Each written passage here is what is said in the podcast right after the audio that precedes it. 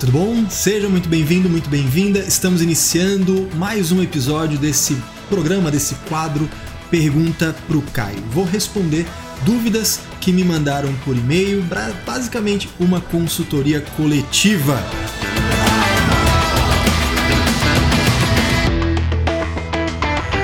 Estão me vendo bem? Estão me ouvindo bem? Coloca aí no chat para eu saber que tá tudo em ordem e já de antemão vamos começar direito, né? Vai aqui embaixo, deixa já o teu joinha, se inscreve no canal, ativa as notificações para ficar sabendo de tudo quando acontece e cola comigo no Instagram, arroba Caio Melo Oficial. Lá você todo dia tem contato comigo, todo dia você tem lá uma caixinha de perguntas para mandar suas dúvidas, memes, humor, contabilidade, carreira e qualquer outra coisa que eu resolva falar. tá certo, meus amigos? Ah, legal, ó. Paulo tá dizendo aí que tá tudo ok. Obrigado, Paulo. Muito bom. Show de bola. Vamos falar hoje sobre uma dúvida que eu separei aqui. Separei a dúvida da Edilma Rocha. Não sei se está aqui com a gente agora ou se vai ver isso depois gravado, enfim, mas né, ela mandou um e-mail aqui sobre um assunto extremamente importante para quem atua né, na, na, na, contabilização de empreendimentos imobiliários. Então a gente vai falar aqui de contabilidade imobiliária mesmo, né? não é tributo, não é societário, é contábil mesmo, né? ali é, raiz. Tá? Vamos falar aqui de prática contábil. Que, aliás, é, é muito curioso. Né? Esses dias eu recebi um feedback né, alguém talvez que não me acompanhe ou que, né, enfim, não tenha um contato maior, assim, Caio, mas você tá atuando na prática fazendo contabilidade ou você fica só na teoria? É, é muito legal essa pergunta, eu acho que cabe a gente explorar isso aqui. Uma das formas de você ter experiência é você executar. E eu já executei, eu já fiz contabilidade, já tra trabalhei executando, fazendo lançamento, conciliação, fazendo a coisa toda acontecer, né? Tudo isso. Só que você só fica restrito, quando você faz isso, você fica restrito às experiências do teu campo de atuação, só ali as empresas que você alcança. E uma das formas que eu descobri de multiplicar essa experiência prática foi através da consultoria. Só que não aquela consultoria acomodada que só responde o que está na legislação e ponto, né? Que é quando a pessoa fala assim, ah, tá na prática ou tu tá só na teoria? É aquele consultor acomodado que fala, não, isso aqui é o que tá na lei. Ah, mas e fora isso? Ah, daí eu não, não, não posso te dizer. Isso é muito ruim. Quando eu fui para consultoria, eu fui justamente buscando me aproximar da experiência prática de cada pessoa que eu atendia. Então não bastava para mim só olhar o que estava na legislação e aplicar, mas sim entender na prática como aquilo vinha do mundo real e como que a gente traduzia a teoria, a legislação, a norma para colocar em prática em que campo da declaração vai, onde que vai contabilizar, lança aqui ou lança lá. Sempre foi essa minha, essa minha intenção. Então, mesmo estando na consultoria, mesmo estando na, no, no polo de professor, ainda assim a gente mantém o contato com a prática. Eu mantenho o contato com a prática, sim, ainda que indiretamente. Uma grande vantagem: a gente amplia a atuação, a gente amplia o alcance, porque eu passo a ter a experiência prática não só do que acontece no meu escritório, mas eu passo a ter a experiência prática do escritório de cada um dos meus alunos. Eu tenho hoje mais de 2.600 alunos, eu tenho a experiência prática do escritório de cada um deles e eu multiplico isso trazendo para vocês. Tá? Um exemplo é essa dúvida aqui da Edilma Rocha. Olha só que interessante. Ela fala o seguinte, né? Caio, boa noite. Depois de assistir mais de mil vezes, ah, eu adoro essas hipérboles, né? Depois de assistir mais de mil vezes a aula de tributos diferidos, ainda tenho uma dúvida, apenas em relação ao IRPJ adicional. Né? Beleza. Então, é um ponto bem específico. Olha só que interessante. A Edilma é matriculada na formação em contabilidade imobiliária, tanto que ela diz isso aqui, né, que já assistiu mais de mil vezes a aula de tributos diferidos. Na verdade, são várias aulas de tributos diferidos, inclusive com exemplos de cada regime tributário, mas ela está com uma dúvida aqui. Só que, de repente, você que está me escutando aqui, né, ou escutando pelo podcast no Spotify, ou é, aqui no YouTube, de repente você não tem a menor ideia do que ela está falando. Né? O que, que é esse tal desse tributo diferido? E aí não tem outro bicho para dar. A gente vai ter que falar um pouquinho de contabilização de uma venda, tá? Vamos lá. Eu faço a venda de uma caneta, né? Pô, vendi a caneta.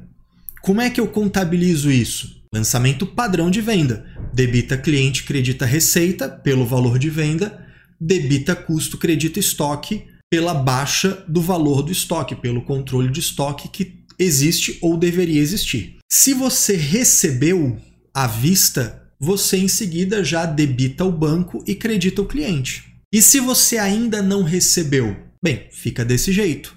Lá na frente, quando houver o recebimento por essa venda, você debita banco, credita cliente. É assim que funciona. Né? Essa, é a, essa é a praxe né, de qualquer atividade de venda. Tá? Isso aqui não muda, tá? Bem, onde que entra aí a questão? É que a venda de imóvel ela é tributada pelo regime de caixa. E aí você vai ter um certo descompasso. Né? Olha só que interessante. Né? Olha, olha esse descompasso aqui acontecendo. Você tem, por um lado, a receita contábil acontecendo por competência, né? Então você tem ali a tua receita contábil acontecendo por competência, quando da venda, vamos imaginar que é um imóvel concluído. Quando da venda, você já reconhece toda a receita na contabilidade, só que você não paga imposto desse jeito. Você paga imposto pelo recebimento, pelo regime de caixa. Né? Essa que é a parada, tá? Essa que é a, a grande questão, tá? Muito bem. Dito isso, você tem uma diferença temporária de resultado. Concorda comigo? O resultado contábil e o resultado fiscal são diferentes. Imagina que no ano de 2021, vamos imaginar assim, ó, dezembro de 2021, você fez a venda de um imóvel, imóvel concluído, e não recebeu nada. Você debita cliente, credita receita, debita custo, credita estoque, gerou, portanto, receita na demonstração de resultado. E em janeiro de 2022, você recebe, debita banco, credita cliente. Não gerou receita na demonstração de resultado de 2022. Mas fiscalmente, a receita não foi em 2021 Fiscalmente, a receita foi em 2022. Fica clara essa distinção? Tá? Se você conseguiu entender que a receita contábil acontece no momento e a receita fiscal acontece em outro momento, tá? Coloca no chat aí para mim um sim, né? Dá um sinal aí de fumaça para mim, para eu saber que essa parte ficou clara. Que se isso ficou claro, a gente tem meio caminho andado para chegar na dúvida da Edilma com tranquilidade, tá? Vamos lá. Então, eu já entendi que a receita contábil acontece no momento, a receita fiscal acontece no outro. Ah, colocar aqui, ó, sim, tá claro, show de bola, fico mais tranquilo. E aí, Evandro, beleza? Evandro tá aí, Alessandro tá aí também. Muito bom, muito bom, Adriana, show de bola. Então, beleza. Eu tô enxergando que tem uma diferença temporária de quando o resultado acontece. E aí agora vem a questão: quando que eu vou contabilizar o tributo? Essa é uma dúvida importante. Porque pensa comigo, o momento de contabilizar o tributo vai demonstrar essa despesa com o tributo. Eu sei que tecnicamente alguns tributos vão como despesa, outros vão como redutora de receita, mas vamos chamar isso tudo genericamente de despesa tributária. Tá? Vamos chamar genericamente tudo isso de despesa tributária. Então, quando a DRE deve ser impactada por essa despesa tributária. Eu tenho que voltar agora lá no princípio contábil da competência. O que, que o princípio contábil da competência diz para mim? Receitas devem ser reconhecidas quando auferidas, independente do recebimento. Despesas devem ser reconhecidas quando incorridas, independente do pagamento. E aí vem o complemento. O princípio contábil da competência, ele importa, ele significa que as receitas e despesas correlatas devem ser reconhecidas no resultado juntas. O que que isso significa? Que eu não posso reconhecer receita sem ter o custo correspondente e vice-versa, eu não posso reconhecer o custo sem ter a receita correspondente. Ora, a despesa tributária não é uma despesa relacionada diretamente à venda. Isso significa que, para seguir o princípio contábil da competência, eu devo reconhecer na DRE os tributos no momento em que eu reconheço a receita. Então, voltando para o meu exemplo, eu tenho lá em dezembro de 2021, eu faço a venda de um imóvel concluído. Debita cliente, credita receita. Debita custo, credita estoque. Pá! Lancei a venda. Só que eu, nesse momento, estou reconhecendo as receitas e despesas dessa venda. Portanto, eu tenho que debitar no resultado PIS, COFINS, IRPJ, CSLL. Debitei lá. Pá! Tá, Caio, mas quer dizer então que eu vou pagar esses tributos? Não. Por quê? Porque a legislação tributária diz para mim que eu posso reconhecer fiscalmente falando, só quando do recebimento. Ou seja, a legislação tributária me deixa diferir, postergar esse imposto. Então eu vou contabilmente em 30, 31 de 12, não, desculpa, em dezembro de 2021, eu vou lançar débito de cliente, crédito de receita, débito de custo, crédito de estoque, débito do tributo, PIS, COFINS, RPJ, CSLL, a crédito do passivo. Que passivo é esse? É o tal do tributo diferido, que deve ficar no não circulante. Então você vai lançar, nesse caso, no passivo não circulante, esse tributo. Beleza? Ó, que legal. A autora da pergunta chegou. Ela disse aqui: cheguei, escritório todo parado para ver o Caio. ah, que legal, fico muito feliz, fico muito feliz. É isso aí, que bom. É, é, legal quando a pessoa que fez a pergunta tá ao vivo, porque ela vai conseguir, inclusive, ajudar a gente a desenrolar isso aqui no que for necessário. Muito bem. E aí, em janeiro de 2022, quando eu recebo, eu debito o banco, credito o cliente e eu tiro o tributo do diferido e levo para o tributo a recolher. Ou seja, eu vou debitar o tributo diferido, que está no passivo não circulante, e vou creditar PIS a recolher, COFINS a recolher, IRPJ a recolher, CSLL a recolher. Ou seja, eu estou tirando do tributo diferido e levando para o tributo corrente, ou seja, o tributo que precisa ser recolhido de acordo com a legislação fiscal. E assim eu estou respeitando na contabilidade o princípio da competência, mas tributando conforme o regime de caixa. Esse é o básico, essa é a espinha dorsal da contabilidade imobiliária. Né? A Zélia fez uma pergunta aqui que é bastante relevante. Caio, a receita não pode ser diferida também? Não. Receita diferida está completamente errado na contabilidade imobiliária. Se você pegar um balanço, você olhou um balanço assim, ó, balanço tem receita diferida, tá errado. Por quê? Porque não é tecnicamente correto usar receita diferida sobre algo que pode ser destratado, que pode ser revertido tá? Então, a legislação tributária fala de receitas e custos diferidos. Tá? Mas a norma contábil não admite isso. E é importante que a contabilidade seja de acordo com as normas contábeis. Inclusive, Lá na formação em contabilidade imobiliária, eu explico detalhadamente ao longo de pô, 60 horas exatamente como que a norma contábil exige os lançamentos e por que que isso está errado na contabilidade. Tributariamente está certo, mas contabilmente está errado. Tá? Inclusive no nosso evento agora no final do mês de março, no Contador Alto Padrão, vocês vão poder entender isso numa das três aulas. Numa das três aulas eu vou falar de prática contábil e vocês vão entender isso. Tá? É, Luiz perguntou, né? O caso serve para também para loteamento? Também. Tá? Nesse sentido, especificamente, incorporação e loteamento se alinham. Beleza?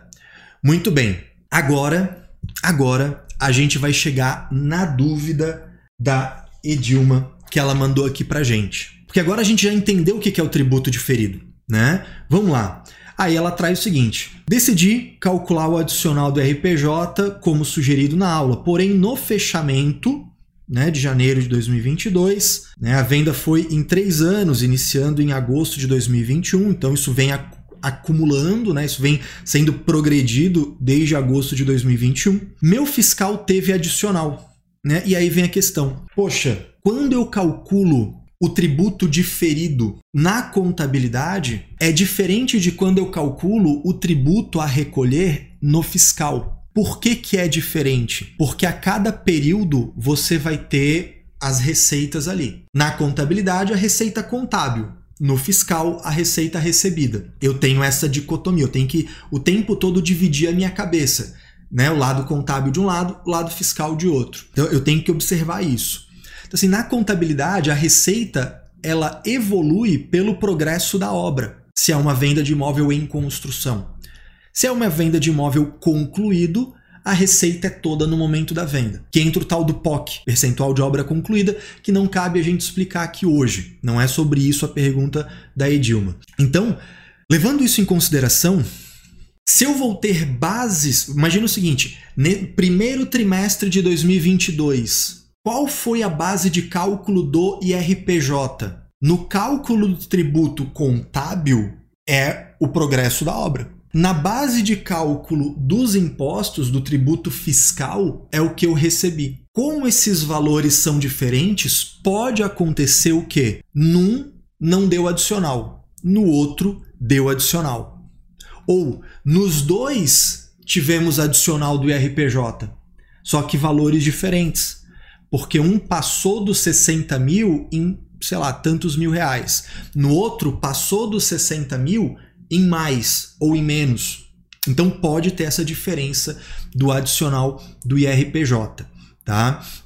É, inclusive, lá na formação em contabilidade imobiliária tem uma, uma aula específica que é muito importante, né? Quem é aluno da formação, que eu explico isso exatamente, que é lá no módulo 8 de práticas contábeis, tem um exemplo né? Que eu falo, eu falo do tributo diferido à regra geral. Explico o tributo diferido quando a receita contábil é maior. Explico o tributo diferido quando a receita é menor. E aí eu começo a aí explico o tributo diferido encaixado na rotina do escritório. E aí eu começo com os exemplos. Exemplo no RET, no lucro real e no lucro presumido. Da metade para o fim do exemplo do lucro presumido, eu explico isso aqui tá? Mas vamos lá, vem comigo. O que, que eu preciso observar aqui? O adicional vai dar diferença de valor. É o adicional que não vai deixar a coisa fechar, certo? Então eu vou ter que tomar uma. Eu vou ter que escolher algo. Eu vou ter que escolher o seguinte: quando eu calcular o tributo diferido, eu vou calcular. Quando o tributo pela regra contábil, quando eu pegar a receita contábil e calcular o tributo contábil para gerar esse tal do tributo diferido, eu vou calcular com adicional ou sem adicional. Essa, esse é o momento de decisão, tá? É isso que você vai definir. Qual o caminho possível? Pô, a minha empresa normalmente não tem adicional. Então, o tributo contábil eu vou calcular sem adicional. Vou calcular só os 15 do IRPJ, não vou calcular adicional de IRPJ quando eu estiver fazendo cálculo contábil, cálculo societário, tá bom? Não, Caio, sempre dá adicional, é raro que não dê adicional para mim. Aí eu vou tomar a decisão de todo cálculo de tributo contábil, eu sempre vou calcular 25 vou calcular os 15 mais os 10, o, IRPJ sempre com adicional. Então, isso é um momento de decisão de uma política contábil. Tá? Pega lá o CPC 23. O que é o CPC 23? Está falando sobre definir políticas estimativas ou retificação de erro, que não é o caso. Isso aqui é uma política contábil. Tá? Isso aqui é uma política contábil que a contabilidade está definindo. Como a Edilma coloca na pergunta dela, que é assim, ah, nesse período o meu fiscal teve adicional. Ou seja, me parece que habitualmente não tem adicional. Me parece que habitualmente não tem adicional. Então, o que, que, é, o que, que eu recomendo para Edilma fazer isso, fazer no caso dela, para coisa fechar redondinha? Eu recomendo que faça o seguinte: estou fazendo a parte da contabilidade. Né? Aqui, ela reforçou para mim. Exato, Caio. Ela colocou aqui. Então, quer dizer que deduzi certo pelo e-mail dela. Show de bola. É isso que eu precisava. Então, o que, que eu recomendo para o caso dela? O que, que eu faria se eu fosse o contador responsável por essa empresa? O cálculo do tributo contábil eu faria com os 15% do IRPJ, sem calcular nada de adicional. E aí, quando eu calculo o tributo contábil, eu lanço débito de despesa do IRPJ, crédito de tributo diferido, IRPJ diferido, lá no passivo não circulante por exemplo. Aí eu vou para o cálculo fiscal. Pego a receita recebida, a receita fiscal, e calculo ali o IRPJ. Obviamente, no cálculo do fiscal, terá adicional do imposto de renda, né? Porque tu tem que recolher com adicional. Sempre terá. E aí você calcula. E aí, agora vem o ponto. Quando, assim, o valor que você pegou do IRPJ fiscal né, é o que você vai fazer o lançamento, tirando de tributo diferido e levando para tributo a recolher. Então, debita o tributo diferido, nesse meu exemplo no passivo, né, e credita IRPJ a recolher no passivo circulante. Agora vem o detalhe. Agora vem o detalhe. Você vai olhar dentro do cálculo do IRPJ fiscal, do IRPJ que você vai recolher, você vai olhar quanto foi de alíquota básica e quanto foi de adicional. No cálculo do fiscal, você pega esse valor do adicional do IRPJ no cálculo do fiscal, até porque o contábil não foi feito com adicional, né? Só teve adicional no fiscal mesmo. Você pega o valor do adicional do IRPJ que deu no fiscal, pega esse valor, pinça daqui e aí você volta na regra contábil e você faz um lançamento de complemento do IRPJ contábil. Debita despesa, credita tributo diferido no passivo não circulante. Tá? Então, o que, que você está fazendo? Você está calculando o tributo contábil somente pela alíquota básica, e no fiscal tem alíquota básica e tem adicional. Para que a conta feche no centavo, o que, que você precisa? Que o adicional que foi calculado no societário seja igual ao adicional do fiscal. Então é isso que você está fazendo, está pegando o valor do adicional pelo cálculo fiscal e fazendo um lançamento de complemento do tributo societário com esse valor. E se você fizer isso, vai fechar no centavo, tá? Não vai dar diferença. Normalmente esse é o pesadelo das pessoas quando calculam o tributo diferido. E eu sei disso porque foi o meu pesadelo por muito tempo, tá? Esse, esse é o, o, o, grande problema do tributo diferido, porque a gente fica naquela, pô, mas aí eu tive uma base maior aqui, uma menor, né? Assim, teria um outro jeito de fazer isso que eu explico lá dentro da formação, que é você calcular o societário com adicional em tudo e você fazer um estorno do que não aconteceu. Tá? É um outro caminho. Mas aqui, para o caso de Dilma especificamente, essa forma vai ser mais prática para ela e vai cair como uma luva, tá certo? E aí, assim, isso é uma parada, vou ser bem franco para vocês, tá? Isso aqui eu não vi em nenhum curso. Cara, eu já fiz curso com tudo quanto é nome, os maiores nomes de contabilidade imobiliária que você pode enxergar no Brasil, eu já fui fazer curso desses caras, dessas pessoas. E eu não vi nenhum ensinar isso aqui. E eu estou entregando para vocês numa live. Obviamente que dentro da formação em contabilidade imobiliária, eu explico isso com muito mais profundidade. Eu desenho o lançamento com vocês, né? Deixo tudo ali registradinho, você tem um material de apoio, enfim, é outra história. Mas o que eu quero que você leve em consideração é o seguinte, cara, se numa live que é de graça eu tô te ensinando mais do que essa galera por aí ensina, imagina dentro da formação. Beleza? Muito bom. Deixa eu ver aqui que o pessoal mandou, né? Caio diz aqui o Eduardo. Nesse caso, poderia fazer direto na conta RPJ a recolher? Não, Eduardo. Por quê? Porque você já fez o lançamento da parte fiscal pelo valor inteiro do IRPJ fiscal, que lá dentro já tem o adicional. Se você lançar débito de RPJ e crédito de RPJ a recolher esse lançamento de complemento, o teu IRPJ a recolher vai ficar maior do que deveria. Não vai conciliar. Tá? Então, não inventa a roda de novo. Faz desse jeito. Escuta o Caio. Escuta o Caio. Faz desse jeito que assim, ó, vai dar certo no centavo, tá bom? Olha Dilma aqui. Perfeito, Caio, você não faz ideia de como procuramos esse assunto. Você foi o único que se aprofundou com tanta propriedade tão intensamente. É isso aí, cara.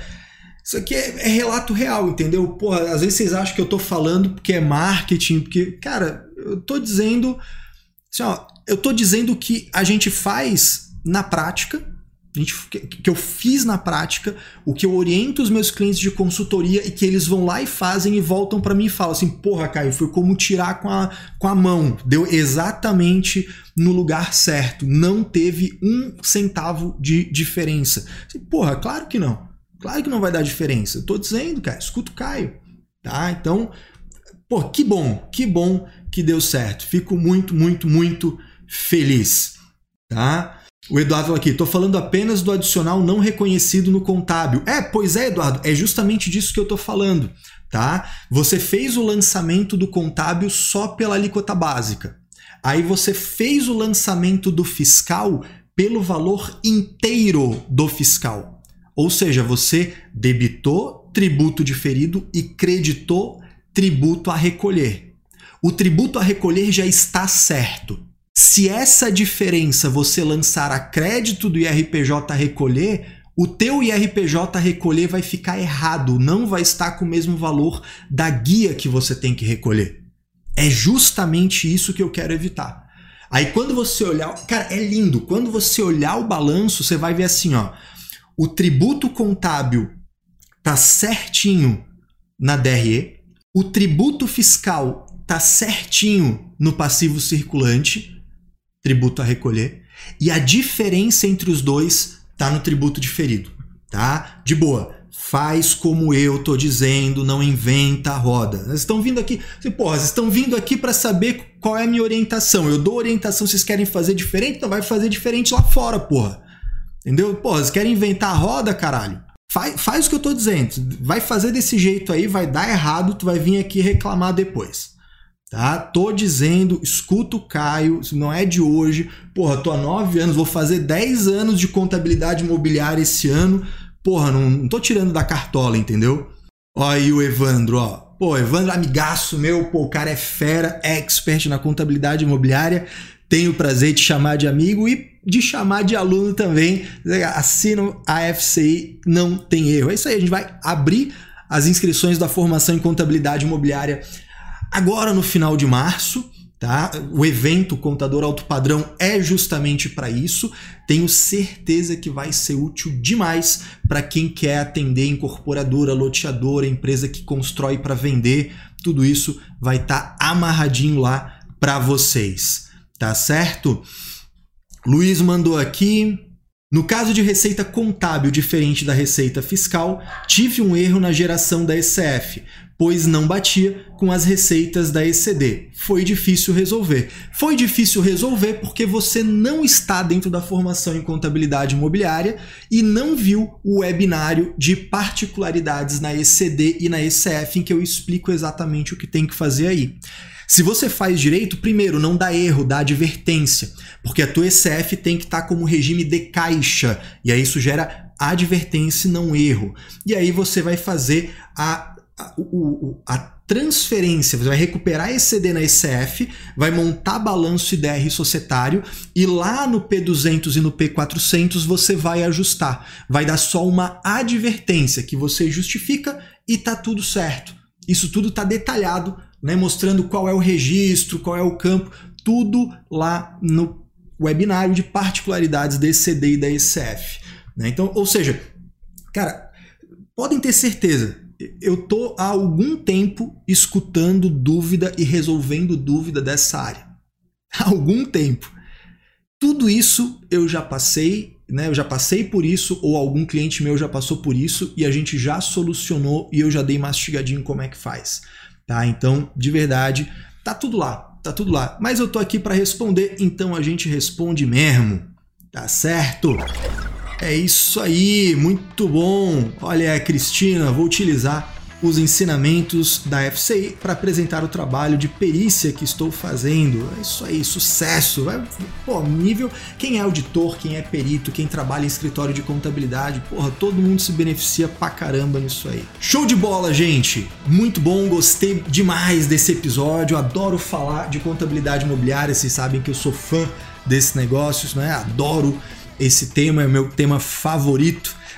Poderíamos ficar aqui por horas conversando, mas para esse episódio, né, dúvida da Edilma Rocha, né, lá do HCI Group, acho que resolvemos com sucesso e como ela mesma disse ali no chat, vai bater no centavo. Tá certo, gente?